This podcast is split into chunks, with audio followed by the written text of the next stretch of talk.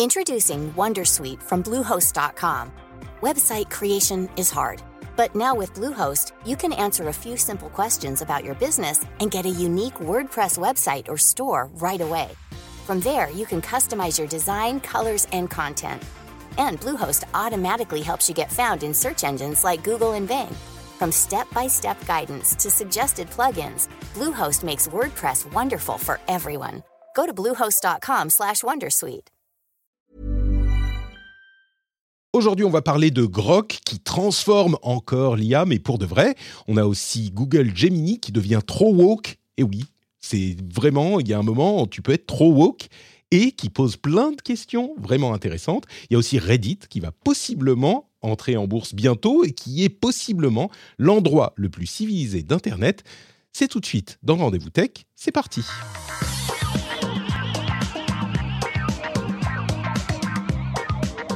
Bonjour à tous et bienvenue dans le Rendez-vous Tech, c'est l'épisode numéro 554. Nous sommes en février 2024 et je suis très heureux de vous retrouver pour un nouvel épisode.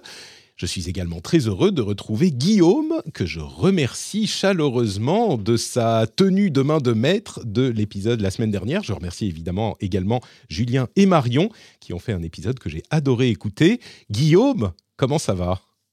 Salut Patrick, ça va très très bien, je me sens en pleine forme. Et on, euh, il faut le dire hein, quand même, quand on anime une émission, il y a besoin de plus d'énergie, plus d'investissement. Là, évidemment, j'ai suivi euh, l'actu tech comme chaque semaine, et puis j'ai suivi le conducteur, mais je suis plus à ma place, tu vois, je me sens plus à l'aise, là, je me sens plus en, respect de ton auditoire, euh, voilà, je me, je me, sens mieux. Et puis on a des, des, bêtises à corriger, donc on a, on a beaucoup de boulot aussi. Non, non, mais on va, on va en parler dans un instant, effectivement, mais vous allez voir que, en fait, tout était calculé, c'est un jeu d'échecs Évidemment. Euh, je voudrais euh, remercier les patriotes qui ont rejoint la formidable famille des Patreons. Euh, je remercie Karim Roduit, Frédéric Lacroix, Mathieu Dallion, Charles-Henri Loubert, Étienne Jomard, Manu D67, je me demande si c'est parce qu'il a un D à 67 faces, c'est possible. Je remercie mmh. Flamme également et les producteurs qui sont également de nouveaux producteurs, Vincent Bounour et Christophe Perrette. Merci à vous tous. Euh, il y a une, plusieurs personnes qui ont rejoint le, Patreon et ça s'inscrit en fait, je crois, euh, dans un remerciement plus général que je dois faire à la communauté euh, du Rendez-vous Tech et de mes podcasts en général, du Rendez-vous Jeu également, qui a été tellement adorable euh, j'ai reçu, je ne sais pas, des dizaines de messages euh, de soutien, d'amitié. Euh, c'était vraiment et, ça fait vraiment chaud au cœur. Je suis un petit peu isolé là-haut dans le nord, en, en, Finlande, et ça fait vraiment ça compte. Euh, et ça compte surtout parce que euh, ça me montre que la communauté, il y a des gens qui disaient sur Twitter, on a la communauté qu'on mérite. Euh, et on a construit une communauté qui est vraiment bienveillante et chaleureuse et je vous en remercie. je crois que j'ai pu répondre à tout le monde. Il y avait des messages de partout, sur tous les réseaux sociaux, sur Patreon, sur dans le Discord. Enfin, je crois que j'ai pu répondre à peu près à tout le monde. Mais vraiment du fond du cœur, si vous n'avez pas eu un message direct, sachez que j'ai lu tous les messages et je, je suis extrêmement reconnaissant. Donc, euh, donc un grand, grand merci pour vous faire deux secondes, je ne vais pas faire long, hein, mais deux secondes sur euh, l'évolution de la situation. En gros, c'est à peu près pareil. Voilà, euh, la situation est stable, ça veut dire que bah, ça va pas pire, ce qui est déjà pas mal, mais on attend encore que les choses s'améliorent. Donc, bon, je, tente de faire cet épisode du Rendez-vous Tech en live. et d'ailleurs, donc salut à la, à, aux chatrooms, aux différentes chatrooms qui sont là j'espère que ça sera de, bonne qualité. Hein, je vais faire de mon mieux. Mais oui, je ne suis pas encore euh, à 100%, on va dire. J'espère que bientôt, on pourra se dire qu'on est de retour en, formule normale. Mais voilà, c'est à peu près... Euh, en fait, c'est... Bon, bref, on est encore. Bah, il y a deux choses quand même, Patrick. Hein. Oui. Il y, a deux choses quand même. C'est quand même fou que le podcast offre comme ça cette interaction euh, aussi privilégiée sur le plan humain. Euh, je crois que c'est quand même quelque chose d'assez précieux. Et quand on compare à des communautés sur YouTube, et je sais que tu en as parlé euh, il y a pas très longtemps, franchement, c'est quand même le jour et la nuit. Donc capitalisons là-dessus. Et puis gardons aussi à l'esprit qu'un podcast comme celui du Rendez-vous Tech, bah, c'est l'occasion évidemment de suivre l'actu, de partager une espèce de veille et d'avoir des regards éclairés sur ce qui passe, mais aussi passer un bon moment. Alors là, on va le démontrer à double titre parce que les auditeurs vont passer un bon moment et que toi, Patrick, tu vas passer un bon moment en animant ton rendez-vous tech. Exactement, ça m'a, ça m'a un petit peu manqué, mais Mais tu sais, c'est pas faux ce que tu dis parce que évidemment il y a deux choses. Il y a d'une part le fait que la taille de la, de la communauté est plus réduite. Hein. On n'est pas sur euh, des communautés euh, énormes, des plus gros YouTubers euh, qui ont des centaines de milliers de, de, followers et de gens avec lesquels ils interagissent. ah, il y a des gens qui mettent le, le hype train sur Twitch. Vraiment, les gens que j'ai remerciés pour Patreon, je j'avais des doutes sur certains trucs et vous me, vous me donnez de la force à plein de niveaux, mais vraiment à plein de niveaux. Donc un grand, grand merci à toute la communauté. Mais c'est aussi un truc plus personnel, c'est pas qu'une question de taille. Euh, et c'est vrai que j'en parle de temps en temps, c'est une relation qui est euh, parasociale, mais d'un type vraiment euh, où il y a dans un sens et dans l'autre. Je veux dire, les, souhaits que vous m'envoyez, ça a un impact, vraiment. Et je n'ai quasiment que du positif, enfin, euh, dans, toutes mes interactions, certainement ces deux dernières semaines. Et ça joue, quoi. Donc, c'est pas que entièrement à sens unique, c'est juste que c'est plus morcelé dans l'autre sens, mais ça joue. Et puis, dans le Discord, il y a des gens que je connais vraiment, etc. Donc, euh, non, c'est une. Euh, ah, des, mots gentils encore sur, sur, Twitch, en live. Euh, donc bon, voilà, écoutez, euh, je suis pas encore, je vous avoue que là, ça me fait un petit îlot de, fraîcheur, hein, cette émission. Euh, il y a des, trucs qui s'accumulent, les coups de pelle. Ce sont. Il y, a, y a des mini coups de pelle maintenant, mais c'est le genre de truc, tu sais. Tu te souviens, je sais pas si tu, tu connais ce même qui a été populaire pendant la pendant Covid euh, c'était une image de quelqu'un qui avait, genre, sur le dos, tous ces problèmes, genre Covid, licenciement, planète qui brûle, machin. Et puis, euh, sur l'image d'après, c'est genre, euh, tu te prends, tu marches sur un Lego ou il y a quelqu'un qui te répond mal sur Twitter. Et du coup, ça rajoute, c'est le, la goutte d'eau et la personne s'effondre en pleurs. Et l'autre, quelqu'un le regarde, lui dit, mais enfin, un Lego, c'est pas la fin du monde, ça va. C'est un petit peu. Mm. Là, ma femme mm. a pris ma fille, euh, qui est à la maison donc, euh, à la ville, parce qu'on est à la campagne, hein, à la ville pour faire les courses, tu vois. Et, euh, et elle était avec son frère qui a pris le train pour rentrer à Helsinki. Et le frère a pris la clé de la voiture, parce que c'est sans doute lui qui conduisait, il a pris la, la clé de la voiture dans le train avec lui. Donc, il va falloir, après l'émission, donc on ne peut pas durer trop longtemps, en plus de toutes les autres questions, euh, que j'amène, je prenne l'autre voiture, heureusement on a deux voitures, euh, que j'amène l'autre voiture, que j'amène la clé à ma femme euh, de l'autre voiture pour qu'elle puisse revenir à la maison. Et c'est le genre de truc, tu sais, tu te dis, chaque, chaque, petite merde qui serait insignifiante, c'est juste, ah ouais, bon merde, tout à coup ça prend un poids, mais complètement disproportionné. Et donc, je me sens un petit peu comme dans cette, euh, comme dans cette semaine euh, du Covid avec euh, tu marches sur un Lego, tu t'effondres et tu te, te, roules par terre et tu te mets à pleurer et à taper des pieds. Quoi. Donc, bon, voilà. Bah, c'est sûr que le, la, condition euh, physique et surtout morale qu'on a pour euh, aborder les sujets du quotidien, euh, bah, elle conditionne quand même beaucoup de choses. Hein. As-tu illégal quand tu es bien reposé, que tu n'as pas de, soucis particuliers, bah, tu les abordes avec le sourire. Et puis, bah, ouais, quand tu as l'autre tuile, il faut, il, faut, voilà, il faut considérer le fait que c'est un peu plus dur à gérer. On, se fait une parenthèse sur la tech et on va respirer ensemble. Ça va faire ça. Et, et c'est pour ça aussi que, tu vois, les petits mots de soutien et d'amour que vous m'avez envoyés envoyé pendant ces deux semaines, et le fait que euh, tu aies géré le rendez-vous tech et que Cassim ait géré le rendez-vous jeu, tout ça, c'est euh, autant de petits, de petits euh, trucs qui vont dans le sens inverse qui font que ça me soutient vraiment. Quoi. Donc voilà, bon, un grand, grand merci, des gros bisous. J'espère que dans pas longtemps, je pourrai vous dire non, c'est bon, on est sur le bon chemin, tout va bien. On n'y est pas encore, mais j'espère que ça va venir. Et on va parler un petit peu de tech. On se lance tout de suite avec les infos importantes à retenir. Avec une première, euh, j'aimerais vous parler un petit peu de Grok. Euh, en fait, tu as mentionné un petit peu Grok et on va y revenir dans une seconde. Mais avant Grok, il y a d'autres sujets de puces IA ifiées, de puces avec de l'IA, euh, et notamment le, je ne sais pas si je vais passer les images de CNN en fait, c'est peut-être pas une bonne idée, on risque de se faire euh, striker de, de partout. Euh, mais du coup, je vais plutôt parler, euh, avant de parler de Grok, j'ai un autre, quelques autres sujets dont je voulais vous parler, notamment Intel. Microsoft a fait un partenariat avec Intel pour faire des puces Et c'est le début vraiment de l'implémentation de la nouvelle stratégie de Pat Gelsinger pour Intel, qui est de transformer Intel en fabricant pour d'autres fabricants.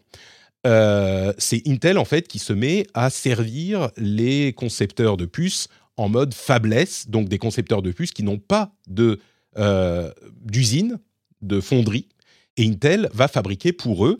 Et c'est un grand moment, c'est un gros événement. Si vous voulez comprendre l'importance du fabless, peut-être qu'on en parlera un moment, euh, peut-être dans un after show ou dans un épisode spécial, mais il y a le livre Cheap War qui est formidable, qui explique l'histoire de tout ça et qui vraiment vous, montre à quel point Intel a fait fausse route ces derniers temps, ou en tout cas n'a pas euh, saisi cette opportunité. Intel fabless, c'est hyper important. Et dans la même euh, ligne, il y a le passage de Nvidia à 2 billions de capitalisation boursière. Euh, sachez qu'ils avaient atteint 1 billion, 1 billion c'est 1000 milliards, 1 hein. euh, billion il y a 9 mois seulement. Ils sont passés de 1 à 2 billions en 9 mois. Évidemment, tout ça vient de leur euh, l'aspect dont on a déjà parlé, à quel point ils sont indispensables dans l'industrie de l'IA et dans la conception de puces de, euh, pour entraîner et pour exécuter les modèles de langage et autres, tous les, tous les modèles d'IA.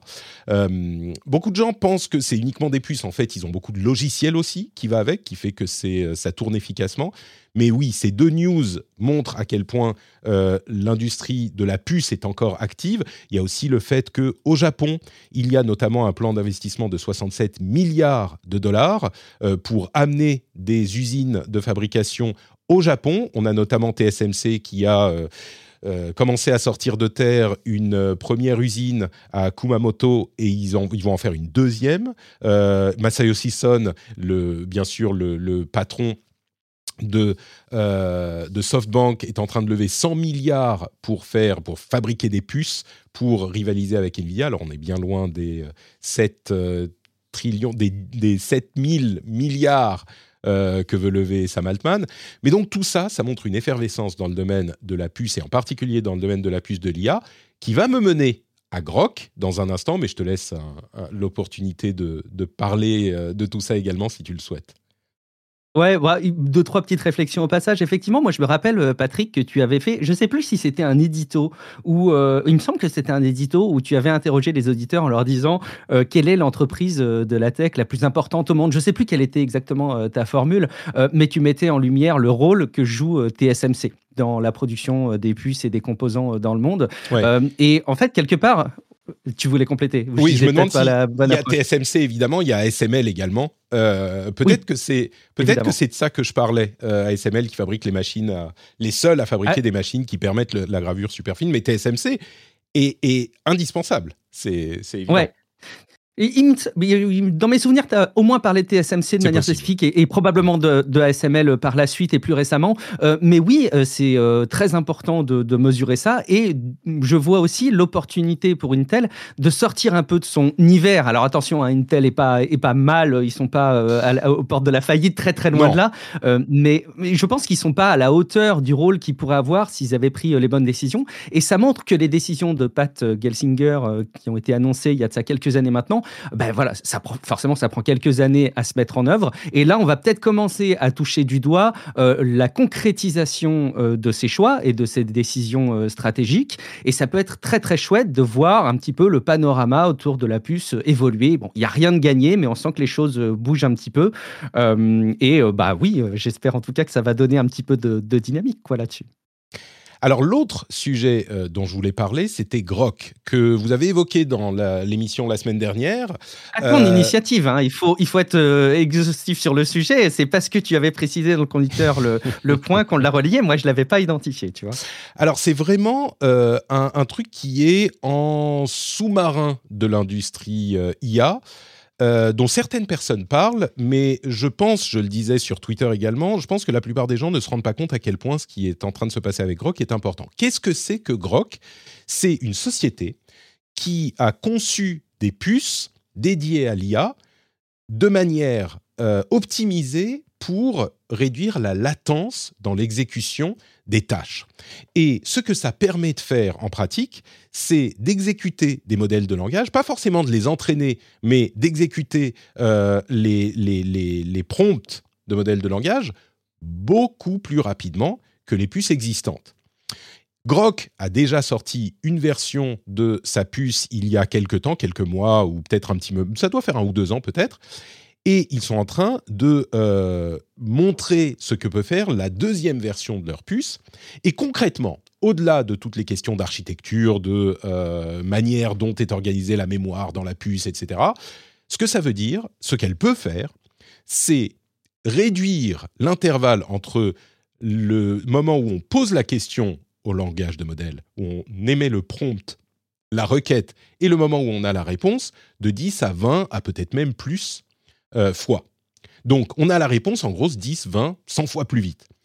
Concrètement, ce que ça donne, c'est une réponse instantanée à notre requête. Et comme ça, tu peux dire, bon, bah ok, donc au lieu d'attendre 20 euh, secondes, on a la réponse tout de suite. Ah, c'est mieux, hein, mais est-ce que ça change vraiment tout? Mais oui Pardon, excusez-moi pour euh, Oui, ça change tout.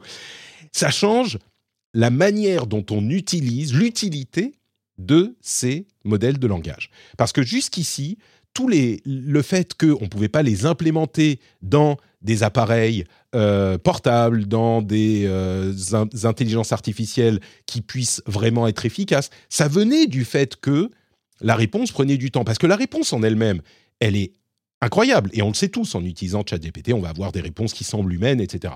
Mais si tu dois attendre 5, 10, 20 secondes pour avoir ta réponse, bah, si tu demandes à ton assistant intelligent quelque chose et qu'il va te mettre 20, il va, il va mettre 20 secondes à te donner la réponse, c'est pas vraiment une interface utilisateur pratique. Là, c'est vraiment la dernière pièce qui manque pour que tout falls into place, que tout tombe à sa place et qu'on ait des assistants intelligents qui réalisent la promesse qu'on nous a fait il y a 10 ans ou 15 ans avec les premiers euh, Siri, Google Assistant, Alexa, euh, etc. Donc, j'imagine que c'est ce qu'Apple est en train d'implémenter peut-être dans ses prochains processeurs ou peut-être qu'à terme, ou on ne sait pas. Bien sûr, il y aura toujours des moments pour faire une recherche Internet possiblement, mais on peut optimiser tout ça. Hein. Les réponses de Google, ça prend euh, une dixième, un dixième de seconde à arriver. Je pense qu'une fois que ce type de technologie, parce que Grok ils sont les premiers, ils sont les plus impressionnants. Il va y avoir des synergies, des, designs similaires du côté de Nvidia, Intel, Apple, enfin tous, ils vont s'y mettre, Microsoft aussi.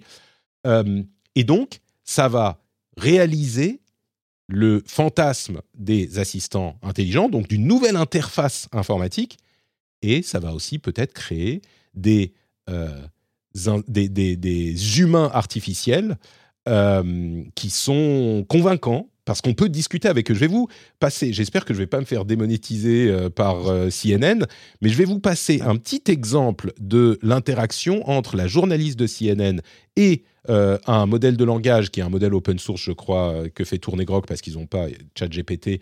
c'est peut-être, ça doit être la Maou Mistral, enfin ce genre de choses. voyons un petit peu ce que ça donne. Je vais voir si vous pouvez entendre. Alors là, ils vont tester. Let's do it. I know the answers to this, Grok, but what makes you different? Well, first, to another. Hey, I'm Brock. You can talk to me like I'm a person. All right, I will do. Today? What makes you different from a large language model that I may have used in the past? Sure, I'm a bit different from those big language models you've used Le before. temps de réponse, vous voyez. I'm a language user interface or LUI designed to have more natural Got it. How similar are you to a human brain? Vous entendez? Le, temps de réponse, ça prend une seconde. Et il l'a interrompu, elle dit Oh non, mais c'est bon, ok. Alors, qu'est-ce que. Comme, pourquoi t'es. Tell me something most people don't know. Um, here's something interesting. Et, même elle, elle est étonnée. Donc, voilà pour euh, l'exemple. Guillaume, est-ce que je m'emballe un peu trop Ou est-ce qu'on est vraiment dans un dans un, dans un énième point d'inflexion dans ces deux années folles d'IA depuis euh, l'arrivée de, de Midjourney Sache que j'aime quand tu t'emballes, Patrick, de toute façon, dans tous les cas. Mais, euh, mais oui, alors en plus, ce qui est marrant dans cette euh, démonstration, c'est que bah, tout est réuni. Quoi. La voix est très convaincante, elle a le côté surprenant. bon, la, conversation se, se, passe remarquablement bien. Ce qui est sûr, c'est que Grok, dans leur proposition et dans leur réflexion d'apporter du matériel qui soit adapté à l'inférence, à l'exécution quelque part des modèles de langage euh, ils répondent à un vrai besoin euh, parce que je pense que l'industrie au global euh, considère bien le fait que les cartes graphiques qui sont utilisées aujourd'hui, les ressources graphiques ne sont plus, ne sont, enfin, il y, a sans doute moyen d'optimiser tout ça et on voit tous les tous les problèmes que ça que ça peut soulever en matière de production. Même si encore une fois les constructeurs vont, vont sans doute s'adapter comme tu le dis. Moi, je, je, garde quand même une petite réserve effectivement, Patrick, de mon côté. Alors je suis sûr que c'est du plus, c'est du mieux et c'est une brique supplémentaire. Je ne sais pas si c'est aussi euh, décisif en fait. Et je ne sais pas si c'est aujourd'hui un des principaux freins qui fait que quelqu'un aujourd'hui euh, euh, n'utilise pas plus ces modèles de langage. Entendons-nous bien, hein, ils sont très utilisés, ils sont de plus en plus utilisés. Il y a plein de cas d'usage qui sont très convaincants. On les relaie assez régulièrement. Il y a les expérimentations qu'on peut faire à titre individuel. Mais je ne sais pas si c'est suffisamment euh, décisif en fait pour faire basculer les choses. Euh, c'est nécessaire, mais je ne sais pas si c'est suffisant. Tu vois, tant qu'on aura euh, bah, les outils d'aujourd'hui qui continuent de temps en temps à distiller des informations qui manquent de véracité, qui sont convaincantes mais pas réelles, je pense aussi que ce sera un élément qui sera source de source de problèmes. et je, je voilà, je sais pas si ce sera suffisant. Mais je, alors, mm. je veux pas que tu me fasses dire ce que je n'ai pas dit. Je suis tout aussi enthousiaste que toi. Je sais pas si ce sera euh, euh, fondamentalement décisif pour une bascule. Quoi. Moi, je pense qu'un truc comme hein. ça, implémenté avec un écosystème contrôlé, évidemment, je l'en du côté d'Apple, euh, qui balise le modèle de langage comme il faut, et peut-être pas trop, on va le voir dans un instant avec Gemini, et eh ben peut justement...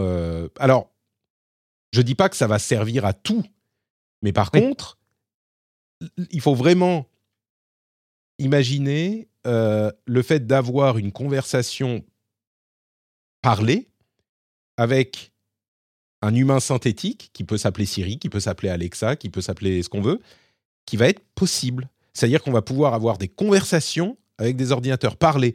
Et ça, c'est le fantasme de, de la science-fiction, tu vois. Euh, Mais tu vois, justement, tu, parles de fantasme de science-fiction et moi, ça me soulève une autre question et peut-être qu'on pourra la raccrocher, je ne sais plus si c'est dans le conducteur du coup, mais euh, un autre fantasme de science-fiction qui se concrétise, qui est celui des écrans transparents. Là, bon, il y a une nouvelle euh, évolution, une nouvelle présentation de Lenovo et j'en arrive à me demander si on en a vraiment envie. En fait, c'est pas parce que c'est un archétype du futur selon les, les, les environnements de science-fiction que ça rend vraiment les choses désirables. Et, en fait, à l'usage, j'ai quand même l'impression qu'il y a aussi toute une partie euh, de la population, euh, la plus grande partie de la population qui est euh, immergée dans le numérique, qui n'a pas forcément toujours envie de ça et sur lesquels les usages sont pas suffisamment convaincants. Aujourd'hui, il y a même cette possibilité d'interagir avec des vocaux, et on le voit parfois parmi les plus jeunes, mais pas que, avec les, outils de messagerie d'aujourd'hui tels que WhatsApp. Il y a beaucoup d'échanges de vocaux et il y en a beaucoup qui disent de même, mais moi, ça m'insupporte les vocaux et interagir à la voix, c'est pas que je veux. Donc après, ça soulève aussi la, nature de l'interaction à la voix, qui est un élément spécifique. Et, encore une fois, cette évolution de Grok, d'un point de vue matériel, elle ne se cantonne pas à l'exécution en audio. Euh, mais ça me pose la question de la désirabilité euh, des, mmh. des propositions de ce type. On en reparlera. Euh, hein. je, serais d'accord avec toi sur les écrans transparents. Je suis pas sûr que ça soit très utile, même si c'est un lieu commun de l'imagerie SF. Science-fictionnesque. Science-fictionnesque. Euh, sur les assistants qui parlent, là par contre, les humains synthétiques, là je pense que c'est inévitable.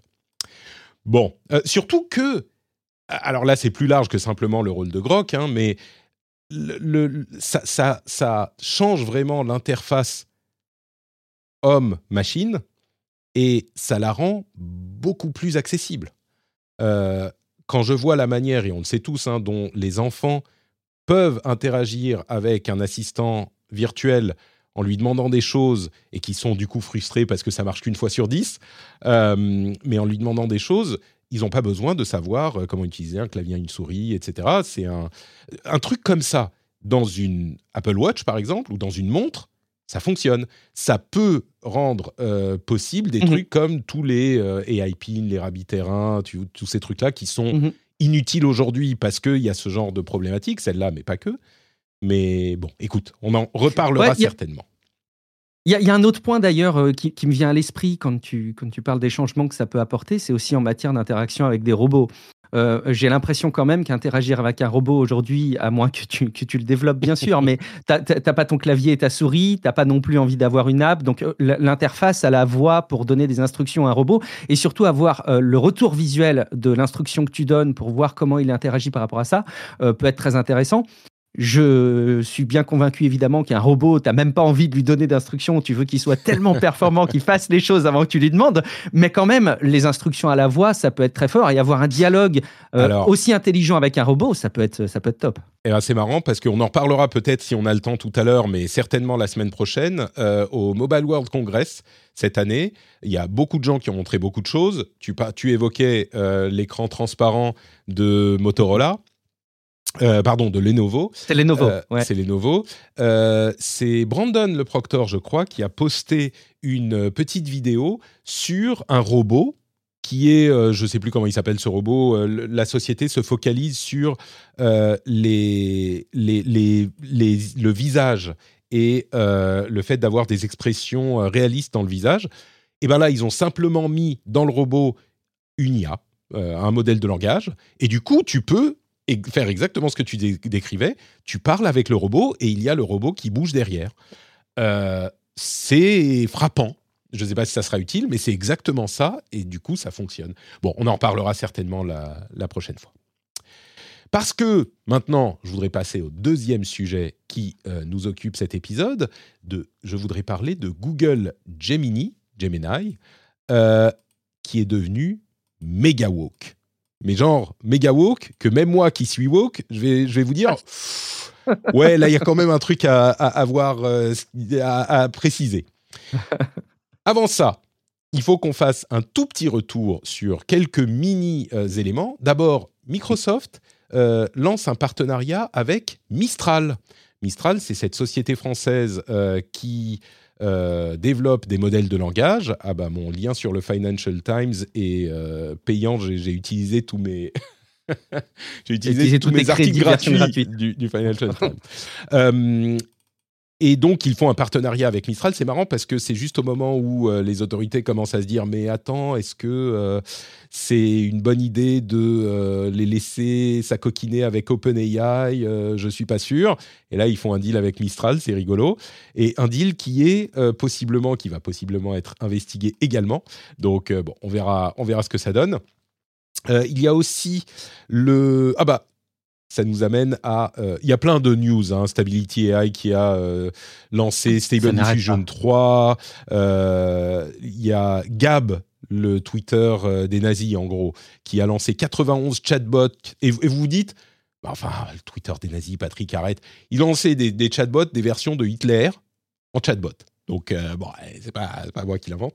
Euh, Mistral a, lancé le chat, qui est une sorte de chat GPT. Faut être, faut, faut, on est sur liste d'attente. Le chat, Patrick, ils veulent qu'on dise le chat parce que c'est français. Ça me fait tellement rire. C'est le chat. Le, le chat.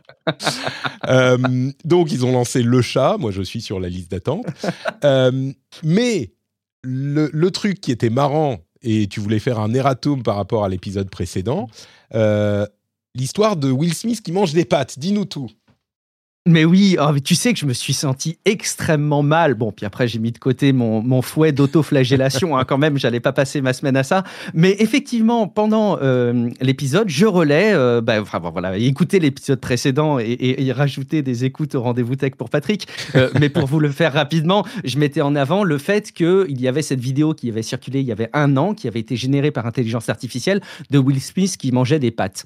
Marion a d'ailleurs retrouvé le nom de, de Will Smith que j'avais perdu en cours d'épisode. Bref, euh, vidéo extrêmement dérangeante. Si vous ne l'avez pas vue, allez jeter un coup d'œil donc à cette ancienne vidéo parce qu'elle avait quelque chose de très euh, dérangeant, mais qui allait pour moi au-delà de, la vallée de l'étrange. Quoi. Il y a vraiment quelque chose de repoussant. Et puis il y a cette espèce de vision de la consommation de pâtes compulsive qui était voilà vraiment très très gênante.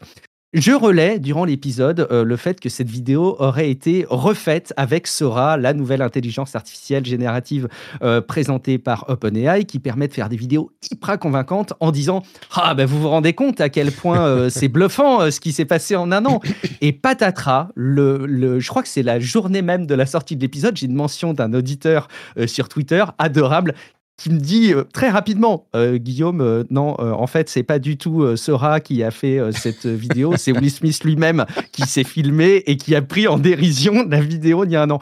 Et le moment était génial parce qu'en fait, juste avant, tu alertais sur Twitter euh, le fait que ce qu'amenait euh, Sora, c'était pas tant la possibilité de générer des fausses informations très convaincantes, même si c'est vrai. Quand on parle de euh, désinformation spécifiquement, oui de désinformation, effectivement. Euh, et, tu, tu soulignais le fait qu'on en arriverait, on en arriverait à douter euh, de tous les contenus vidéo qui arriveraient. Et en fait, on serait perdu. On est dans une perte de repères complète en tant qu'utilisateur euh, du numérique. Et en fait, l'illustration, elle est parfaite. Et donc, je pourrais maintenant me cacher derrière le fait que tout cela était une mise en scène pour illustrer ce que tu avais prédit, parce que le fait que Will Smith sorte cette vidéo, je crois le lundi euh, à, 48 heures après euh, la présentation et la mise en ligne de la page de, Sora et de la diffusion, fait que vraiment, j'ai pas cherché à comprendre. J'ai vu la vidéo sur les réseaux sociaux et j'en ai convaincu que c'était une démonstration des prouesses euh, que permettait Sora, qui avait redigéré sans mauvais jeu de mots, la vidéo de Will Smith mangeant des pâtes pour en faire une version actualisée. Et non, pas du tout. Et je trouve que c'est euh, bah, en fait assez remarquable de se rendre compte effectivement que désormais on va, on va être perdu. Il va falloir euh, tous euh, réapprendre à considérer les contenus qu'on va voir. C'est ça, c'est quand même drôle que je dise, mais non, le vrai problème de Sora, c'est qu'on saura plus distinguer le vrai du faux, ou en tout cas, on abandonnera en se disant, bon, bah, est-ce que c'est vrai, est-ce que c'est faux, je m'en fous. Et dans la phrase d'après, tu dis ah bah regardez cette vidéo faite par Sora alors qu'elle c'était une vraie. C'était vraiment Will Smith qui s'est filmé en train de manger des pâtes un petit peu de manière bizarre, hein, comme. Et le, pire, c'est que euh, comme tu l'as également euh, fait remarquer, quelques jours plus tard, il y a eu une version, évidemment, de. Euh, est-ce que c'est Sora qui a généré cette. Alors, je ne sais pas. Justement, alors du coup, maintenant, j'avance avec euh, des pincettes, tu vois. Je n'affirme plus rien, je n'ai pas trouvé l'info. Moi, je trouve que ça ressemble à d'anciens modèles euh, de fabrication de, vidéos où quelqu'un a mis Will Smith avec des pattes et du coup, c'est Will Smith qui se transforme en monstre, monstre de pattes, en pasta monster. C'est horrible. D'ailleurs, c'est films d'horreuresque, quoi. C'est ignoble. mais c'est très drôle, cette histoire de Will Smith avec des pattes. Du coup, il y a les trois versions. Et j'imagine qu'on aura bientôt, euh, parce qu'on a la version euh, d'il y a un an où c'était complètement euh, inregardable, la version vraie de Will Smith. Maintenant, on a la version avec genre des modèles un petit peu plus anciens. Et on aura bientôt la version de Sora, je suis sûr, où Will Smith mange des pattes qui ressemblera sans doute juste à Will Smith qui mange des pattes, tu vois, ça sera super chiant. et c'est ça qui sera un accomplissement. Mais, il, y aura forcément une version hollywoodienne, Patrick. Est-ce qu'on est, d'accord pour dire qu'il y aura forcément sur nos écrans d'ici quelques années Will Smith contre les spaghettis? C'est ça, oui, il, va se battre. Tu sais, on a bien fait Snakes on a Plane. Donc, à mon avis, Will Smith euh, qui se reconvertit, peut-être que ça sera. Euh, euh, merde, comment il s'appelle? Independence Day 2. Au lieu de se battre contre les aliens, il se bat contre des monstres pattes qui, qui prennent vie. Je Et du coup, du coup, ça nous amène à Gemini qui est trop woke. Euh, vraiment, c'est une question intéressante. Gemini, qui est donc le nouveau nom de Bard, le modèle de langage et de génération par IA de Google, qui a été euh, rendu public il y a une ou deux semaines de ça, en texte et en image, et qui a donc commencé à être testé par différentes personnes. Et on s'est rendu compte que il était alors, je vais vous donner deux exemples de ce qu'il faisait avec les images qui ont mis le feu aux poudres. D'une part, si on lui demande de faire des images euh, de, nazis, il fait des nazis divers, genre les nazis woke. Tu as euh, des officiers qui sont des femmes asiatiques, des noirs, des... Bon, il y, a vraiment les nazis divers, quoi. Et d'autre part, il y a euh, quelqu'un qui, notamment, a essayé de faire ça. Je pense que c'était quelqu'un de... Enfin, c'était une personnalité d'extrême droite aux États-Unis qui évidemment a monté le truc en épingle, impossible de lui faire créer un pape blanc. Il ne faisait que des papes de, personnes de couleur, ou des femmes, ou des... Et, il fallait lui dire spécifiquement, euh, je veux un pape caucasien, un homme caucasien, et si on lui disait ça une fois sur deux, il disait ah euh, attention, euh, il ne faut pas euh, faire de différence entre les races quand même. c'est vraiment entre les ethnies en anglais on dit race. vraiment, ça c'est pas bien. Faites, faites bien attention. On a entendu, enfin on a vu, on, ne le savait pas encore. Je l'avais pas remarqué, mais il est intéressant de noter que c'est un petit peu la même chose avec le texte. C'est-à-dire que euh, on est en train de voir maintenant des confirmations que dans le texte, quand on lui demande des choses, qui a fait le plus de mal à l'humanité, Elon Musk ou Hitler, il dit. Ah, alors moi, j'adore pas Elon Musk, hein, vous le savez, mais ce qu'il répond, c'est genre. Bon, euh, on n'est pas vraiment, c'est vraiment difficile de savoir qui a fait le plus de mal à l'humanité. Euh, Elon Musk qui tweet des mèmes ou alors Hitler. Enfin, bon. Donc voilà le contexte dans lequel Gemini est aujourd'hui. Et au-delà de euh, la mise en avant, au-delà de la l'instrumentalisation de ces problèmes que fait l'extrême droite, notamment américaine, je suis sûr que ça va se faire partout. Notamment, euh, au-delà de l'instrumentalisation de ces problèmes, euh, sur laquelle je ne vais pas passer, qui est ridicule et qui est dans le contexte d'une guerre de culture permanente, il y a des vraies questions qui sont posées par ces problèmes, des vraies questions. La question, par exemple, de la réalité historique que proposent ces modèles de langage. Est-ce qu'il faut exiger de ces modèles de langage, je fais un raccourci pour dire euh, ces modèles de génération, hein. mmh est-ce qu'il faut exiger de ces modèles qu'ils soient fidèles à la réalité historique? Est-ce qu'il faut faire en sorte de les rendre, en quelque sorte, euh, d'insérer un, c'est pas vraiment un racisme anti-blanc, mais enfin une, euh, une, euh, un biais juste historiquement anti-blanc et montrer que, bah oui, les officiers nazis, enfin les nazis, c'était des blancs. Donc, si on te demande de faire des nazis, tu fais que des blancs. Est-ce qu'il faut faire ça? Est-ce qu'il faut euh, permettre, pour une question de créativité ou d'art ou juste d'imagination, à ces modèles de créer également des officiers nazis de couleur ou des femmes ou est-ce que il faut le mettre dans le euh, langage dans la programmation dans les paramètres de ces générateurs d'images? Euh, et si oui bah du coup est-ce qu'il faut pas euh, enlever les garde-fous qu'on a imposés jusqu'à maintenant pour que on ne sorte pas de on ne puisse pas générer des choses néfastes? Euh, et qu'on puisse facilement générer de la désinformation. Je ne sais pas, le, raccourci est pas trop difficile euh, à faire. Ça pose toutes ces questions. Google, évidemment, a enlevé l'accès à Gemini et ils vont recalibrer. Ils ont dit Oh, euh, on a un petit peu trop poussé certains potentiomètres, donc on va réévaluer, ré machin. On a fait des erreurs, on va le refaire. Oui, clairement, évidemment. ces questions-là, j'ai l'impression qu'elles n'ont pas de réponse, surtout dans un contexte où on peut livrer aux IA à un moment, pas aujourd'hui, mais dans deux ans, cinq ans, dix ans, euh, bah, des éléments importants de notre vie personnelle, professionnelle, de notre société, etc. Donc, c'est la première fois qu'on a un exemple aussi clair d'une d'un paramétrage de l'IA qui va trop loin dans l'autre sens. C'est-à-dire que des trucs inacceptables, genre parce que c'est dangereux, c'est de la désinformation, on les a vus tout de suite. Des trucs qui sont trop woke, et je pense qu'objectivement trop woke, j'aime pas le mot woke, mais c'est facile à décrire comme ça, euh, bah, c'est la première fois qu'on en voit, et je pense que tout le monde sera d'accord pour dire que quand tu demandes à un générateur d'images, fais-moi des images de nazis et qui te met des nazis noirs, là tu dis ouais non, là ça va pas quoi. Ne serait-ce que d'un point de vue de, d'éducation. Imaginons qu'un jour, bah, on demande, euh, on laisse un petit peu plus libre cours à ces images et qu'on puisse s'en servir pour euh, montrer des choses, j'en sais rien, à des enfants ou des choses comme ça. Ça pose un problème.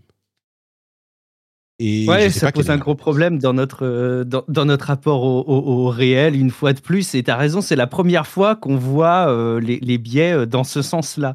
D'ailleurs, je, suis gêné avec l'utilisation du mot woke et trop woke. Et, il faudrait peut-être trouver, je sais pas, peut-être que ça existe et on l'a pas en tête, mais un, mot qui serait plus adapté parce que quelque part, ça tend à cautionner aussi des propos autour de ça. Moi, profondément, ça me, ça me gêne à titre individuel. Peu importe, mais en tout cas, c'est Je suis complètement d'accord. Juste sur ce point. J'ai pas trouvé. Hein. Juste sur ce point, le truc, c'est que les mots parfois nous échappent et quand ils euh, mm. vivent dans la société, le, sens qu'ils prennent euh, n'est pas forcément celui qu'ils avaient à l'origine et celui qu'on aimerait. comme vous le savez, je l'ai mentionné à plusieurs reprises dans l'émission, woke, ça veut dire simplement être conscient, être réveillé à certains problèmes. Bon, bah maintenant, dans la société, par le fait de certains extrêmes de droite font que le mot est utilisé pour d'autres choses, bon, bah là, si je vous dis il est trop woke, tout le monde va comprendre. Sinon, il va falloir expliquer pendant deux heures. Quoi. Effectivement. D'ailleurs, c'est la raison pour laquelle, je, fais une petite parenthèse, pour laquelle je, je, ne revendique pas, mais je ne m'interdis pas d'utiliser le mot digital auprès de certaines populations, même si je sais que digital, voilà, c'est ok, c'est numérique. Mais, mais en tout cas, le, le rapport à, au réel est, effectivement bouleversé. Alors quelque part, moi, je me félicite qu'on puisse arriver malgré tout à ce type de problème, parce que je concède que c'est un problème. Euh, encore une fois, on attend de ces outils qui nous donnent une vision assez proche de la base historique que la l'être humain a. Euh, donc là, bah, c'est un, problème. Mais quelque part, je me félicite qu'on puisse en arriver à cette étape-là du problème. Je me faisais aussi la réflexion, et ça, ça m'est passé très vite, mais du coup, je le, je le. Si tu regardes sur la page de Sora pour OpenAI, euh, qu'on avait qu'on a traité dans l'épisode précédent, euh, il y a un des prompts au début, c'est un homme qui est en train de lire dans un nuage. Et je m'étais fait la réflexion, mais très rapidement, en fait, cet homme, il, cet homme-là, il est, il est d'ethnie, enfin, il est noir, quoi. Et, et, et, je me disais, bah tiens, c'est chouette de se rendre compte, même si encore une fois, on ne peut pas mesurer la probabilité que des hommes de couleur soient générés pour des prompts sur lesquels il n'y a pas de lien sous-entendu à une ethnie particulière. Donc c'est juste des sélections qui sont, qui sont faites par OpenAI pour présenter Sora. Euh, je me disais, ouais, finalement, ça a l'air d'être chouette parce qu'on a cette partie-là par défaut mm. maintenant. Le curseur est allé trop loin. Voilà. Euh, il faut qu'on arrive à, remettre de l'authenticité historique là-dedans euh, parce que la justesse mène à la justice, je crois certains ont pu partager. Donc il faut être euh, juste dans quand tu, quand tu dis euh, quand tu dis on ne sait pas quel type d'ethnie il va générer, euh, je suis pas certain, je sais pas exactement comment ça marche à ce niveau, mais il y a un cadrage des IA, que ce soit pour les modèles de texte, il y a un conditionnement, il y a des paramètres, tu vois, et, et, et du coup il y a d'une certaine manière une éditorialisation qui est nécessaire pour que mm-hmm. ces IA ne fassent pas n'importe quoi. Euh, et donc, ça pose la question de l'éditorialisation qui se pose déjà dans des problèmes de modération des réseaux sociaux, par exemple, qu'on retrouve un petit peu partout. Mais elle se pose, disons que ce que cet incident met en exergue, c'est que ce problème, cette question d'éditorialisation se pose exactement de la même manière pour les modèles de langage, ce qu'on savait déjà, mais ce que ça confirme. Et ce que je dirais en conclusion, c'est que euh, oui, c'est une question importante, c'est même une série de questions importantes, et on a des années pour y répondre. Et il va falloir qu'on trouve des réponses. Mais le fait qu'il y ait eu ce problème et qu'on en ait eu d'autres euh, maintenant, ça ne veut pas dire que le truc est cassé et qu'il n'y aura jamais de moyen de le faire fonctionner correctement. Ce que ça veut dire, c'est qu'il est bon de se préoccuper de ces problèmes et que dans un an, deux ans, trois ans, cinq ans, dix ans, eh ben, espérons qu'on aura trouvé des moyens de gérer ces problèmes qui conviendront au plus grand nombre, on va dire, évidemment sans satisfaire tout le monde, mais qui conviendront au plus grand nombre. Peut-être que c'est aussi simple que de dire, euh, d'essayer de mettre en place euh, une réalité historique dans la plupart des euh, générations, et puis de permettre un une déviation d'une réalité historique ou d'une réalité avec une petite mention que fait euh, le modèle ou euh, ce genre de choses, dire oui, bah ça, c'est pas tout à fait comme ça que c'était. Et peut-être que ça suffit, peut-être que c'est simplement un label qui permet à tout le monde d'être informé de la réalité de la chose, quoi. Peut-être. Ça en dit long aussi, je pense, euh, pour euh, celles et ceux qui pourraient se questionner sur la compréhension de ces outils. Alors là, on parle que de Gemini et on ne peut pas tirer des conclusions euh, avec ce sujet-là qui concernerait tous les outils d'intelligence artificielle, mais je pense que ça en dit long sur la faible compréhension qu'a l'outil de ce qui restitue. Et c'est vraiment une belle démonstration de prouesse graphique, prouesse de composition de l'image, prouesse de compréhension d'une instruction, mais il ne comprend pas euh, la réalité de la société dans laquelle il y a une complexité énorme si tu prends en compte les paramètres historiques, géographiques, culturels, etc. etc. Et ça ne veut pas dire que c'est pas un sujet qui va pas évoluer fortement. Mais concernant Gemini, je pense aussi que ça en dit long sur, encore une fois, la, faible compréhension qu'a euh, le modèle par rapport à la réalité de la société. Quoi. Bah, si tu veux appuyer encore ce point, euh, on pourrait parler du de, des 12 heures où ChatGPT est devenu complètement ah, incohérent. complètement. Il y a quelques jours, euh, je ne pensais pas l'évoquer, mais on peut le mentionner maintenant. Complètement incohérent parce qu'il y a eu une update qui s'est mal passée chez OpenAI. Euh, et, et, il s'est mis à dire n'importe quoi. Personne ne savait pourquoi. Et on peut se dire que si justement on confie certains éléments de notre travail ou de notre créativité ou de notre éducation à des IA et que tout à coup sans raison, euh, ChatGPT, enfin l'IA peut se dire, peut se mettre à dire n'importe quoi. Euh, bah, ça peut être inquiétant. Quand je dis n'importe quoi, il pouvait dire des trucs du genre, enfin c'est des trucs de science-fiction quoi. Euh, tu lui poses une question, il se met à halluciner des réponses qui n'ont aucun sens et qui sont vraiment genre, enfin incohérentes quoi. On est on est dans un, il va répondre ah bonjour bonjour bonjour silence bonjour silence silence silence silence bonjour et quand tu es face à ça, tu as tellement d'habitude qui te répondent de manière cohérente que c'est surprenant, on va dire. Ouais, euh, ça, masque toutes les fois où il délire un petit peu aussi et où c'est beaucoup plus convaincant. Quoi. Là, évidemment, c'est évident de se rendre compte qu'il est, il est alcoolisé, voilà, euh, ChatGPT, forcément, dans cette situation. Mais euh, dans les situations où c'est beaucoup plus diffus, beaucoup plus distillé, voilà, c'est plus compliqué. Ce que, ce que, ça montre aussi, c'est que ces modèles de langage, c'est du logiciel c'est des softs. Et parfois, tu patches un truc, ça se passe mal, il faut le revenir en arrière ou recorriger. Et c'est du software, quoi. Du software mmh. d'un type différent, euh, peut-être, de ce qu'on connaît habituellement, mais c'est du software. Donc, euh, Et sur lesquels il faut peut-être réappliquer les conclusions qu'on a eues dans le cadre des développements euh, logiciels, à savoir, bah, il y a des phases de test, et il ne faut pas y déroger, et il faut peut-être être un petit peu plus rigoureux là-dedans. Il y a Naden dans le chat qui dit euh, que ChatGPT a soutenu que la Terre était ronde il y a deux jours. je ne sais pas si c'est vrai, mais c'est un exemple là aussi d'un truc qui peut... Ouais, non mais franchement, c'est pour ça qu'il faut réalité scientifique aussi.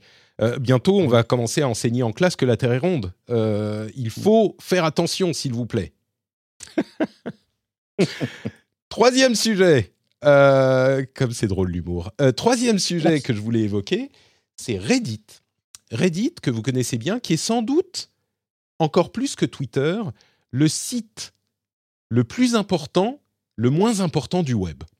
Reddit, c'est quelque chose comme 70-80 millions de euh, visiteurs quotidiens. Pour ceux qui ne savent pas, en gros, Reddit, ça reproduit un petit peu les newsgroups de l'époque des années 90 que personne d'autre que moi ne connaît. Il y en a quelques-uns dans le fond de l'émission qui vont dire Si, si, attends-moi, j'étais sur les newsgroups tout le temps. Euh, et vous avez un petit, un petit check de ma part là. Hop. Euh, c'est un site sur lequel on peut soumettre des euh, liens et les gens peuvent voter haut ou bas pour les faire remonter dans la liste. Et il n'y a pas une seule grande liste, il y a aussi des subreddits des subreddits qui ont euh, des sujets spécifiques sur tous les sujets de la Terre. Il y en a des dizaines, des centaines de milliers de subreddits qui vont d'un jeu vidéo spécifique à euh, l'actu international, en passant par, euh, je sais pas moi, le crochet avec de la laine pure alpaca d'Andalousie. Je sais pas s'il y a des alpacas en Andalousie, sans doute pas, peut-être plutôt en Amérique latine. et donc, on peut trouver des communautés très spécifiques sur tous les sujets et discuter de choses et avoir des sujets intéressants. Reddit existe depuis une vingtaine d'années, mais n'a jamais été euh, profitable, n'a jamais fait de profit, vraiment. Ils ont été rachetés par Condé Nast euh, pour 10 millions de dollars, euh, ils ont atteint une, une valeur boursière de 10 milliards à un moment. Aujourd'hui, ils sont bien plus bas. Ils, seraient en train, ils sont en train de préparer une entrée en bourse. une entrée en bourse qui ne se fera peut-être pas. Ils ont un deal avec euh, Google pour que Google puisse accéder au contenu de Reddit pour entraîner ses IA et les mettre en avant dans Google dans les résultats de recherche. Et Reddit est vraiment un lieu particulier parce que c'est un lieu où il y a des humains qui parlent à des humains. Et souvent, notamment, je parle des résultats de recherche dans Google parce que souvent, quand on a les résultats de recherche d'un sujet dans Google, on a une, un amoncellement de sites optimisés pour le SEO sans intérêt et quelques réponses Reddit où on trouve exactement ce qu'on veut parce que c'est fait par des humains. Et donc, il n'est pas rare quand on fait une recherche Google de rajouter un Reddit à la fin du terme ou euh, de mettre carrément sur le site Reddit seulement, etc. Donc Reddit est un lieu qui est unique, important, impossible à monétiser, impossible à changer, qui va peut-être entrer en bourse. Euh, et la, préparation de l'entrée en bourse est intéressante parce que il mentionne plusieurs éléments de risque ou des facteurs importants dans le fonctionnement du site. L'un de ceux qui est essentiel, c'est que Reddit repose son fonctionnement repose à, à 95% sur le travail des 60 000 modérateurs volontaires, volontaires et bénévoles, qui font tourner le site. Et à ce propos, alors il y a plein de choses à dire sur Reddit, mais à ce propos, il y a un article qui m'a paru vraiment intéressant, que je mettrai dans la newsletter. On va faire une newsletter peut-être euh, service minimal hein, cette semaine, mais on va faire une petite newsletter, j'espère. Euh, et je mettrai ce, euh, cet article de la Columbia Journalism Review, qui est un article de James Ball, qui parle du fait que ces dix dernières années, Reddit, qui avait une réputation ultra sulfureuse, on se souvient notamment, et il en parle, James Ball, dans son article, de la chasse à l'homme suite à, à l'attentat euh, au marathon de Boston et ça avait donné lieu à une chasse à l'homme sur Reddit virtuel où ils avaient harcelé une personne euh, qui n'avait rien à voir. Ils pensaient pouvoir trouver en fait le euh, terroriste et ils n'avaient pas trouvé. Et il y avait donc cette sorte de foule du net qui pourrissait complètement Reddit et on disait souvent Reddit et 4chan, c'est un petit peu la même chose. Et donc James Ball dit depuis, ça a énormément évolué et il y a des subreddits qui devraient être pleins de contentieux et d'engueulades, qui sont en fait les endroits les plus civilisés du net. Il parle notamment de World News, le subreddit r slash World News, qui est où on parle de toutes les questions d'actualité internationale, ça veut dire la guerre en Ukraine, euh, le conflit euh, en Israël, etc., etc. Et tout se passe super bien. Ce qui est intéressant de noter, c'est que ça se passe super bien parce qu'ils ont une politique de modération impitoyable. Impitoyable. Et c'est ça en fait que je retiens, c'est que pour que le discours soit civilisé, ils sont, ils sont presque dans l'excès de modération. Ils ont plein de règles hyper strictes et les modérateurs qui les font respecter avec... C'est vraiment l'implémentation dans euh, Reddit d'un principe auquel moi je suis euh, assez attaché et que vous connaissez depuis longtemps, qui est que je vais pas réussir à retrouver, qui est le souhait. Voilà, c'est que il faut faire attention à faire respecter les règles. Euh. Bref, je voulais mettre en lumière cette, cette histoire parce que Reddit est vraiment un site hyper important sur le web qui est pas très connu du grand public. Euh, entre parenthèses, je ne sais pas si tu as vu ce tweet de BFM qui disait Oh, Nvidia inconnu du grand public, qui s'est fait descendre, alors que oui, Nvidia, c'est pas connu du grand public. Enfin, on parle des gens qui savent même mm. pas que WhatsApp appartient à Meta, quoi. Mm. Que Meta, c'est Facebook. Mm-hmm. Tu vois, c'est, c'est, Ils, connaissent les GAFAM, ils connaissent pas Nvidia. Bref, peu importe. Mais Reddit est pas très connu du grand public et c'est un site qui est hyper intéressant, qui pourrait rentrer en bourse. Moi, euh, avec Reddit, j'ai un rapport particulier et je vois dans la chatroom que je ne suis, pas, suis pas le seul. Euh, en fait, euh, c'est vraiment un site sur lequel j'ai l'impression en fait, j'ai l'impression que je l'utilise pas, puisqu'en fait, j'ai pas le réflexe d'aller sur Reddit. Après, je, ne me rends pas compte, je suis pas certain qu'il y ait beaucoup de personnes qui spécifiquement aillent sur Reddit, euh, même si inévitablement il y a des subreddits avec des thématiques, euh, quand on, aime les suivre, je pense que c'est un canal qui est, génial. Pour autant, au-delà de cette impression, effectivement, je me rends compte que dans des recherches que je peux faire sur des thématiques données, Enfin, je veux dire, si tu veux faire évoluer ton Steam Deck, euh, euh, répondre à des questions bien spécifiques sur des réglages à faire dans Ubuntu, euh, et là je donne des exemples qui paraissent un peu, un peu experts, mais, mais, mais c'est vrai sur plein plein de domaines.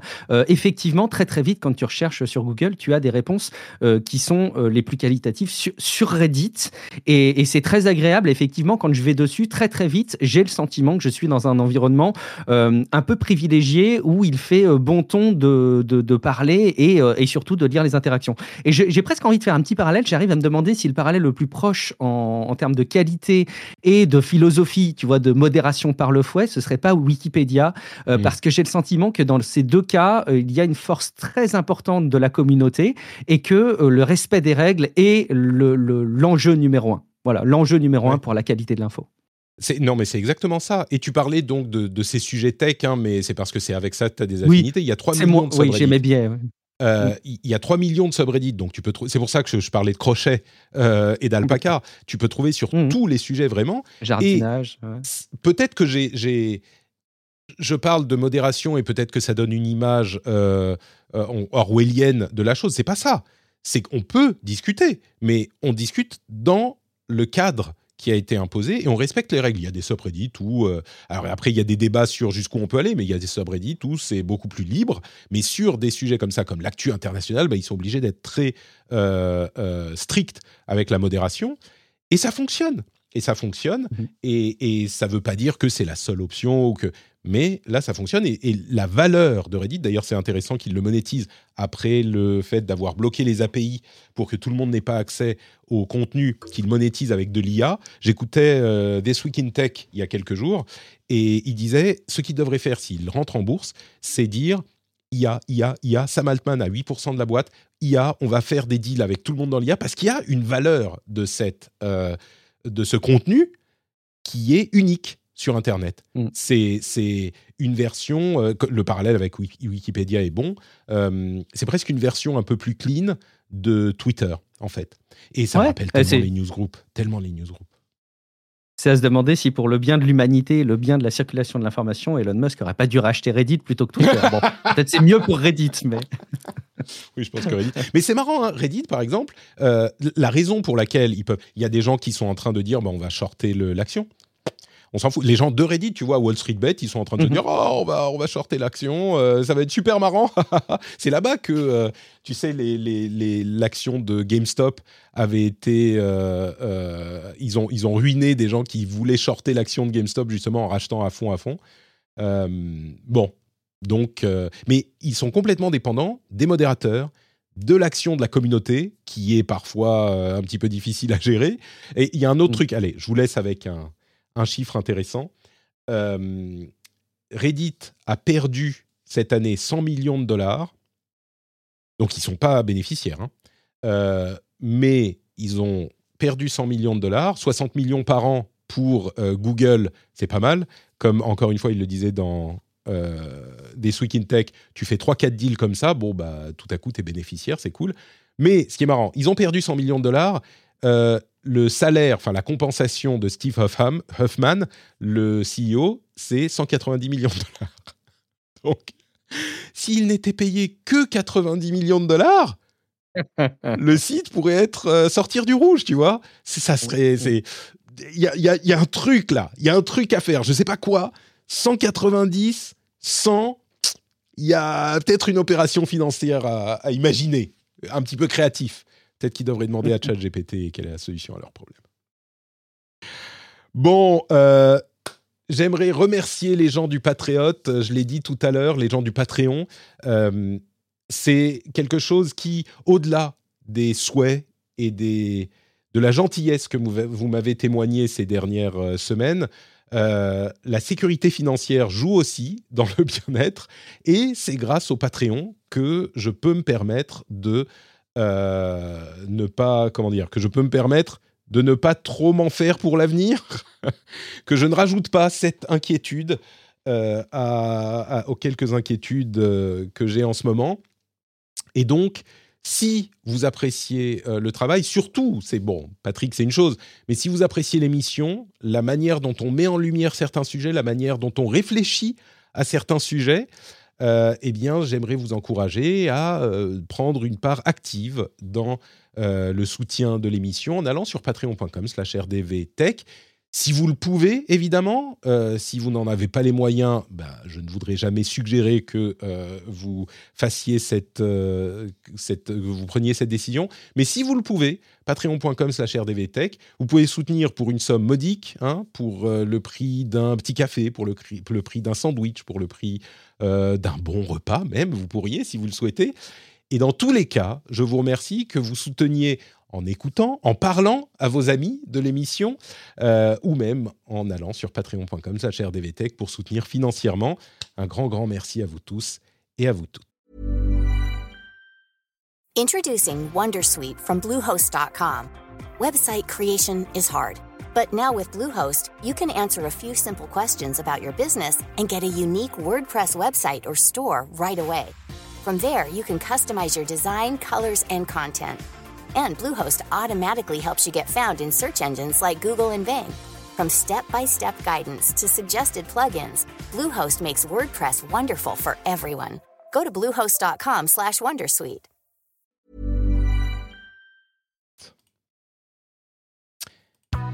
Et non, ça c'est le rendez-vous jeu. On parle du reste de l'actu. On va passer un petit peu plus rapidement sur le reste de l'actualité, avec notamment... Euh, alors, je vais mentionner quelques sujets.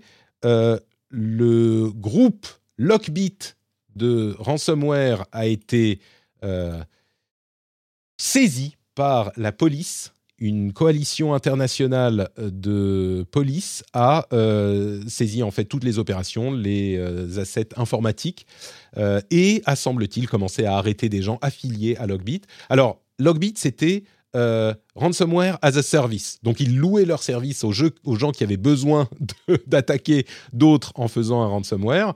Et c'est marrant la manière dont la police a géré le truc parce que ils ont vraiment joué la communication pour semer le chaos chez Logbit et on l'imagine pour que les gens ne fassent plus confiance aux gens qui étaient associés à Logbit et donc ils ont dit nous avons saisi ce domaine mais pas juste ça ils jouent avec des mèmes avec des la communication précédente de Logbit.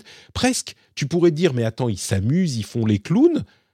Mais en fait ça a, je pense, hein, j'en sais rien, je suis pas dans les petits papiers de la police, mais j'imagine que le but et de semer la discorde et de semer le trouble dans ces milieux pour que les anciens associés ne fassent plus confiance aux existants et qu'ils ne puissent plus se reformer aussi facilement qu'ils le font habituellement. C'est un élément euh, hyper intéressant.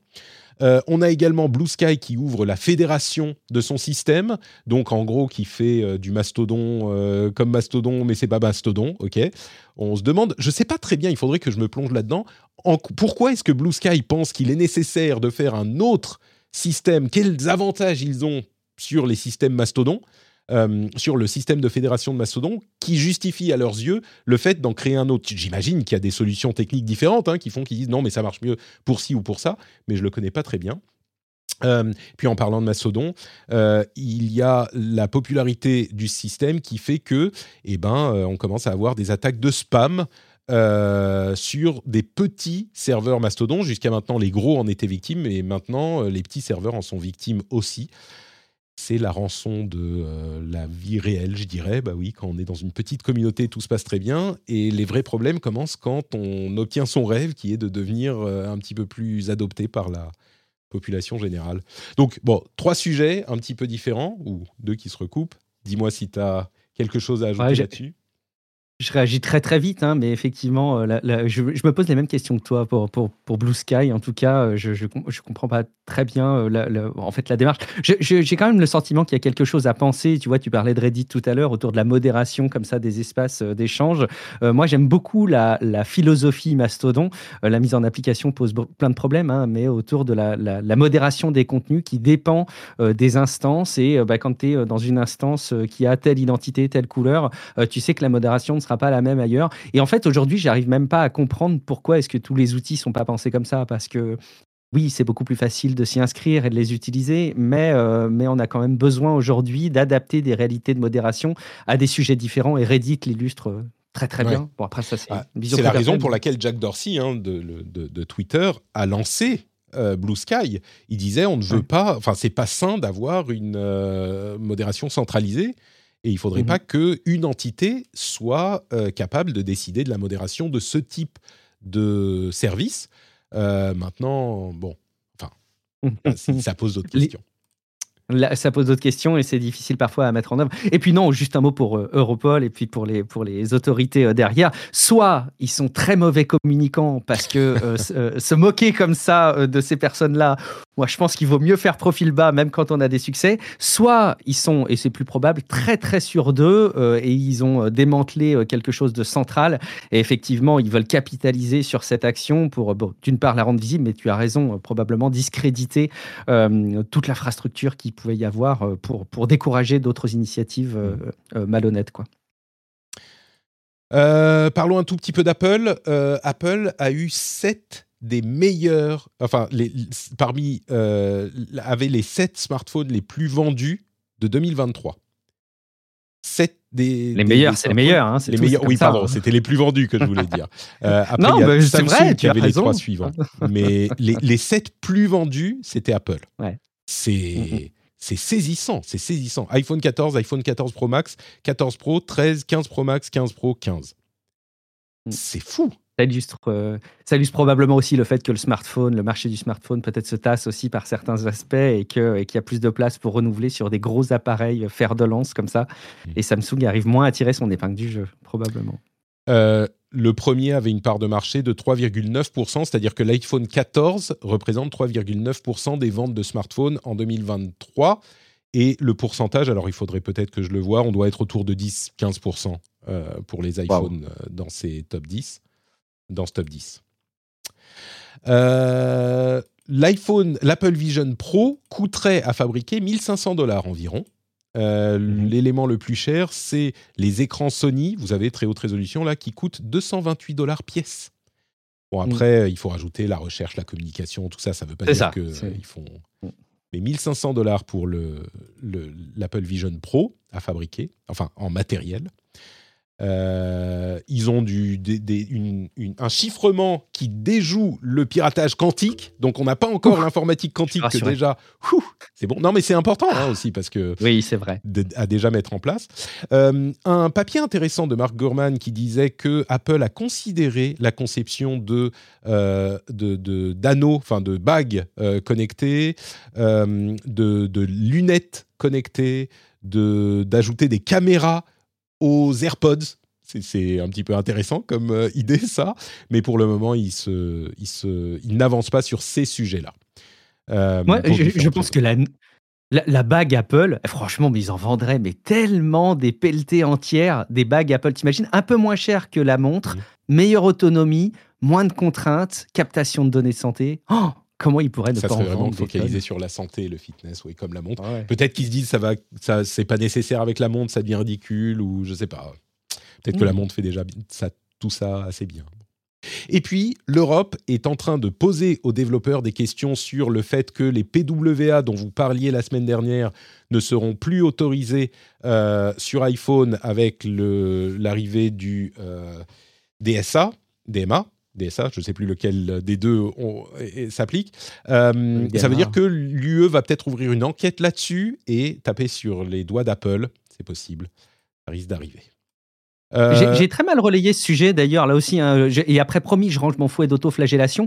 mais euh, maladroitement, je disais, euh, il n'y a pas des milliers de gens, puis je me reprenais en direct. Mais je, pense qu'effectivement, ça pose un vrai, vrai sujet, parce qu'en plus, techniquement, bah, il n'y a pas que Apple qui fait des PWA. Quoi. Sur Android, il y en a plein avec Chrome. Enfin, donc, il faut peut-être que, quand même, ça évolue. Et c'est très bien que l'Union européenne se penche sur le sujet. Je, je suis pas. Peut-être qu'il y a une justification justifiée technique d'Apple, mais je comprends pas bien pourquoi tu ne pourrais pas laisser le navigateur par défaut gérer l'application en PWA euh, installée sur ton écran d'accueil plutôt que Safari. Ou peut-être qu'ils disent oui, mais du coup, euh, ça ressemble à une app et donc c'est considéré comme une app de notre euh, très écosystème, mais on ne mhm. peut pas le, garantir la sécurité.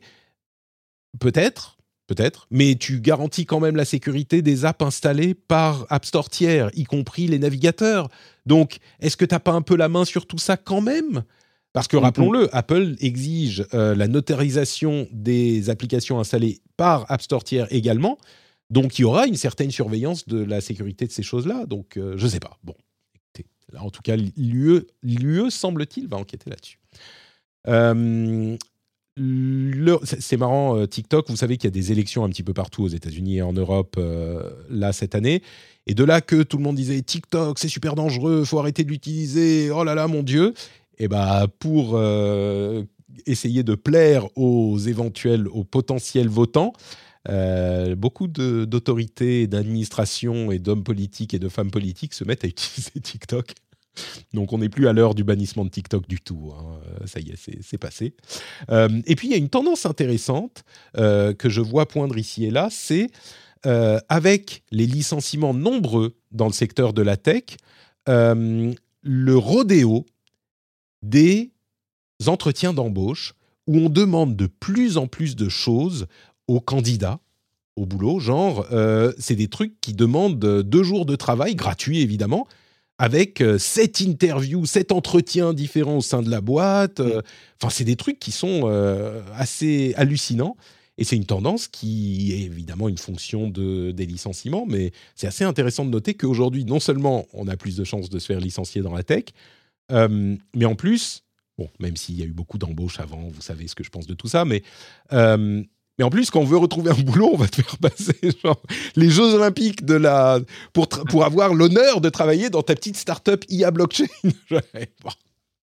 Je ne sais pas si c'est spécifique euh, au monde de la tech d'ailleurs. J'ai vraiment le sentiment que c'est une très grosse tendance. Euh, mm. Mm. Il faut savoir que pour une entreprise, quand même, hein, juste un mot, pour une entreprise, recruter, ça, a un coût. Tu vois, vu de l'extérieur, comme ça, tu te dis, bon, c'est le salaire, euh, c'est les charges, machin. Un recrutement, non, non. en fait, quand tu mesures le poids financier d'un recrutement dans une entreprise, c'est très costaud. Alors, euh, bah, du coup, en, multipliant les entretiens, je pense que ça en rajoute encore plus. Euh, mais ils ont sans doute envie, encore une, de pas se planter. plus que jamais, de faire les bons choix et de pas se planter. Ouais. On nous dit dans la chatroom, je confirme, j'ai fait une salle d'entretien, j'ai dû passer des tests de personnalité, des mises en pratique, des trucs. Bon. Euh, bon, voilà, euh, les crypto-monnaies vont bien. C'est lié en partie au halving du Bitcoin, où euh, la valeur des Bitcoins, enfin, on récupère moins de Bitcoin en minant qu'avant. Ça s'est déjà passé à plusieurs reprises. mais les crypto-monnaies vont très bien. Hein. On parlait, on a passé un an à vous dire, ça se casse la gueule, et bah depuis quelques mois, ça remonte bien, y compris pour les Bitcoins et les, les terres. On verra si ça tiendra après le, le halving. Euh, bon, un petit mot pour. Euh, tu as vu cette histoire de Elon Musk qui se plaint de. Euh, je, regardais le conducteur tout à l'heure, je me suis dit, tiens, il veut pas en parler. Pourtant, c'est rigolo quand même. Et tu l'as mis, mais j'avais pas vu que c'était associé à Oh my God. Alors, c'est un compte qui s'appelle Best of Dying Twitter sur Threads. Donc, c'est marrant, mais en fait, il y a Elon Musk qui a acheté un PC et euh, il voulait se connecter à son PC et il s'est rendu compte qu'il fallait absolument avoir un compte Windows, un compte Microsoft pour se connecter. Il y a une astuce, une sorte de hack pour connecter, mais c'est pas ça le problème. Oui, bien sûr, on peut discuter du fait qu'il faut un compte Microsoft pour, pour installer Windows. Oui, on pourrait en parler. Mais ce qui est drôle, c'est que Elon Musk poste ça sur Twitter. Et il y a quelqu'un qui lui dit Ah non, mais tu peux faire ce hack. Et lui, il dit Ah non, mais j'ai essayé, euh, c'est super relou, attends, mais c'est un scandale. Euh, et quelqu'un lui dit Ah bah, il faudrait que tu demandes à Satya Nadella. Et Elon Musk répond Ouais, je viens, de lui envoyer un SMS. Alors déjà, tu te dis Mais le relou, quoi. Le relou, ok, très bien. Un jour plus tard, Satya Nadella annonce nous faisons un partenariat avec Mistral pour plusieurs années euh, sur Twitter. Elon Musk répond Eh Satya, je voudrais pas être lourd, hein, mais franchement, est-ce que tu pourrais permettre aux gens de mettre, euh, de se connecter au, à Windows? Mais en réponse à son annonce sur Mistral. Le pire, c'est que il a un tel pouvoir de nuisance, Elon Musk, que tu peux pas juste l'ignorer, lui répondre va te faire foutre, parce qu'il est, il est pénible là. Euh, mm. Tu peux pas juste lui dire non mais je suis désolé c'est comme ça et pas autrement. Euh, je sais pas ce qu'il va faire Satya Nadella, mais c'est le genre de truc que Musk, j'imagine, ne va pas lâcher et il mm. peut devenir hyper problématique. Euh, mm. face, et, Satya Nadella, il s'en fout de sa relation avec Elon Musk. Lui, son boulot, c'est de protéger la société Microsoft pour les investisseurs. Si Elon Musk se met à faire un caca, nerveux contre Microsoft, ça peut avoir un impact. On ne sait pas quelle proportion ça peut prendre, boule de neige, Internet, les trolls, tout ça. Je ne sais pas comment il va faire avec son troll. Et euh, je lui ai envoyé un, message, euh, un SMS. Eh Satya, je sais que tu es aux toilettes, mais est-ce que tu pourrais, s'il te plaît, me répondre? Ça, ressemble un peu au, tu sais, on a tous connu un, oncle, une tante ou quelqu'un dans la famille que tu vois en réunion, de famille qui a des positions un peu extrêmes, puis qui s'alcoolise facilement, et puis en fait tu peux pas t'en débarrasser, et tu peux pas non plus le renvoyer chier, quoi, parce que c'est quelqu'un, euh, si jamais tu y mets trop de virulence, il, est encore pire. Et j'ai le sentiment que ça ressemble un petit peu à ça dans la famille des, dirigeants des boîtes tech.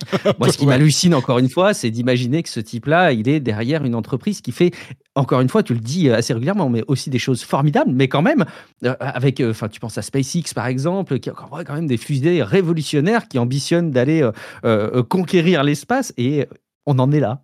Bon. Je ne sais pas si tu as vu récemment, la dernière préoccupation, c'est, il semblerait que Starlink ne fonctionne pas à Taïwan. Et là, tu dis, ouais, mais alors attends, il a 22% mm. de son chiffre d'affaires de Tesla qui est fait en Chine. Est-ce que Starlink ne marche pas à taille Est-ce que c'est vraiment le cas? Mm-hmm. Est-ce que c'est un, euh, une histoire qui est montée en épingle alors que c'est autre chose Est-ce que. Mais bon, ça pose des questions. Bref. Euh, il y a d'autres sujets dont on, va laisser du coup le Mobile World Congress pour la semaine prochaine. Il y a des choses intéressantes euh, qu'on couvrira.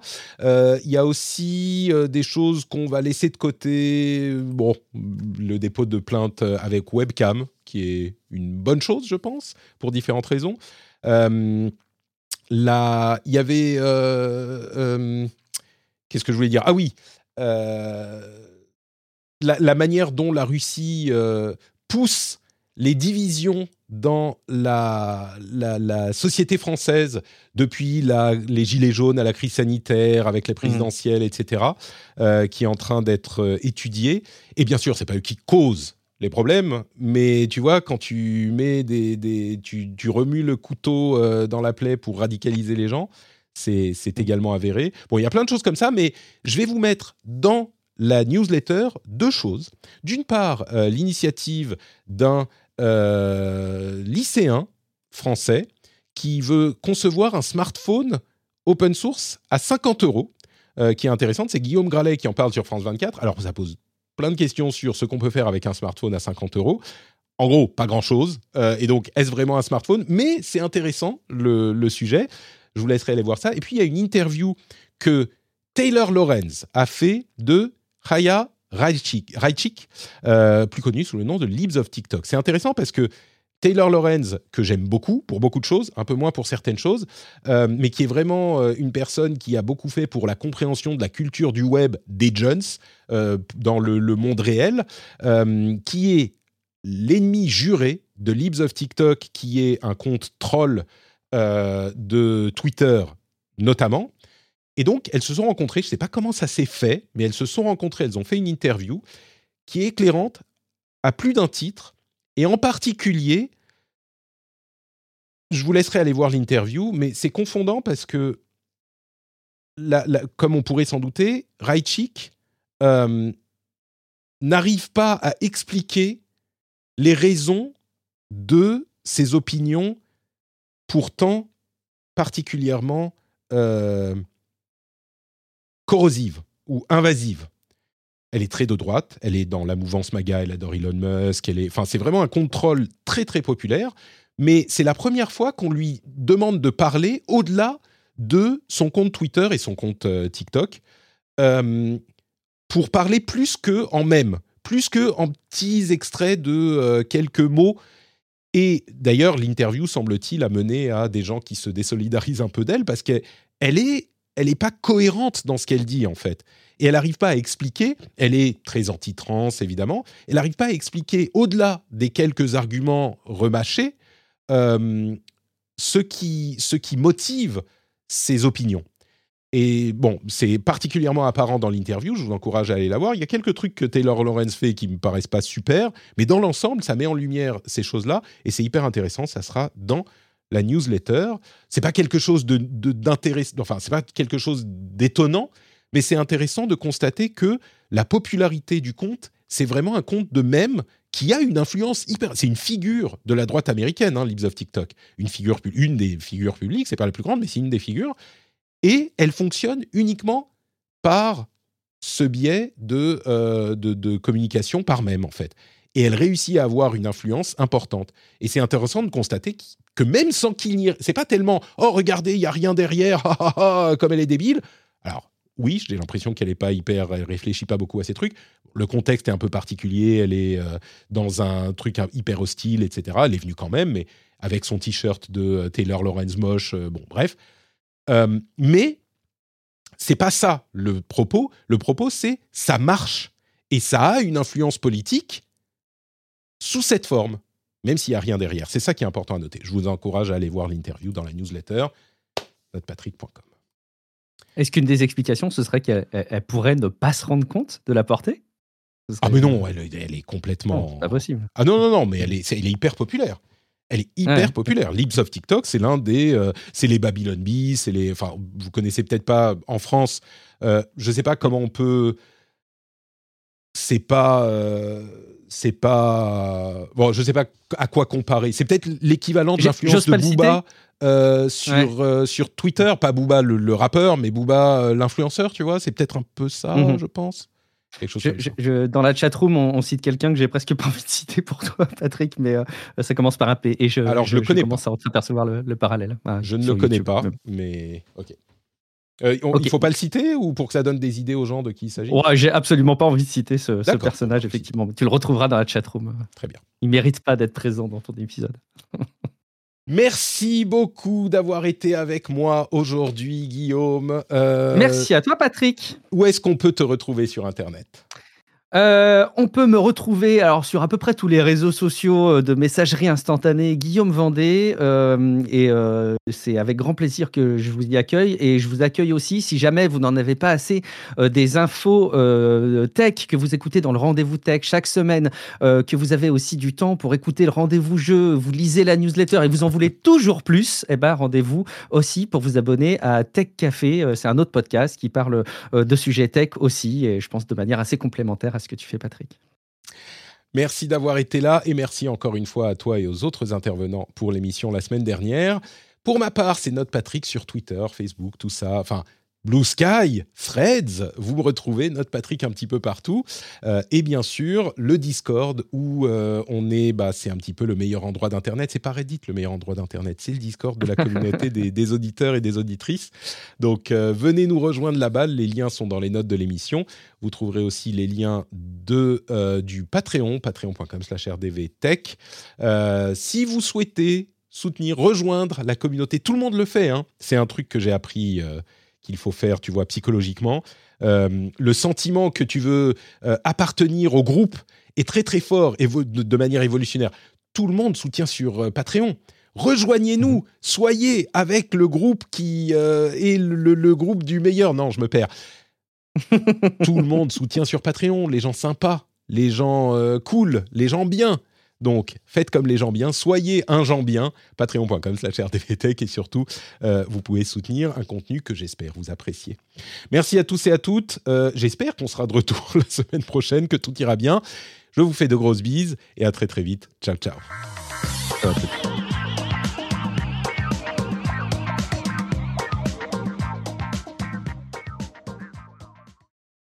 Et je vais filer parce que j'avais presque oublié qu'il faut que j'amène les clés à ma femme. Ah oui, je me disais, il a du temps alors, en fait. ça va.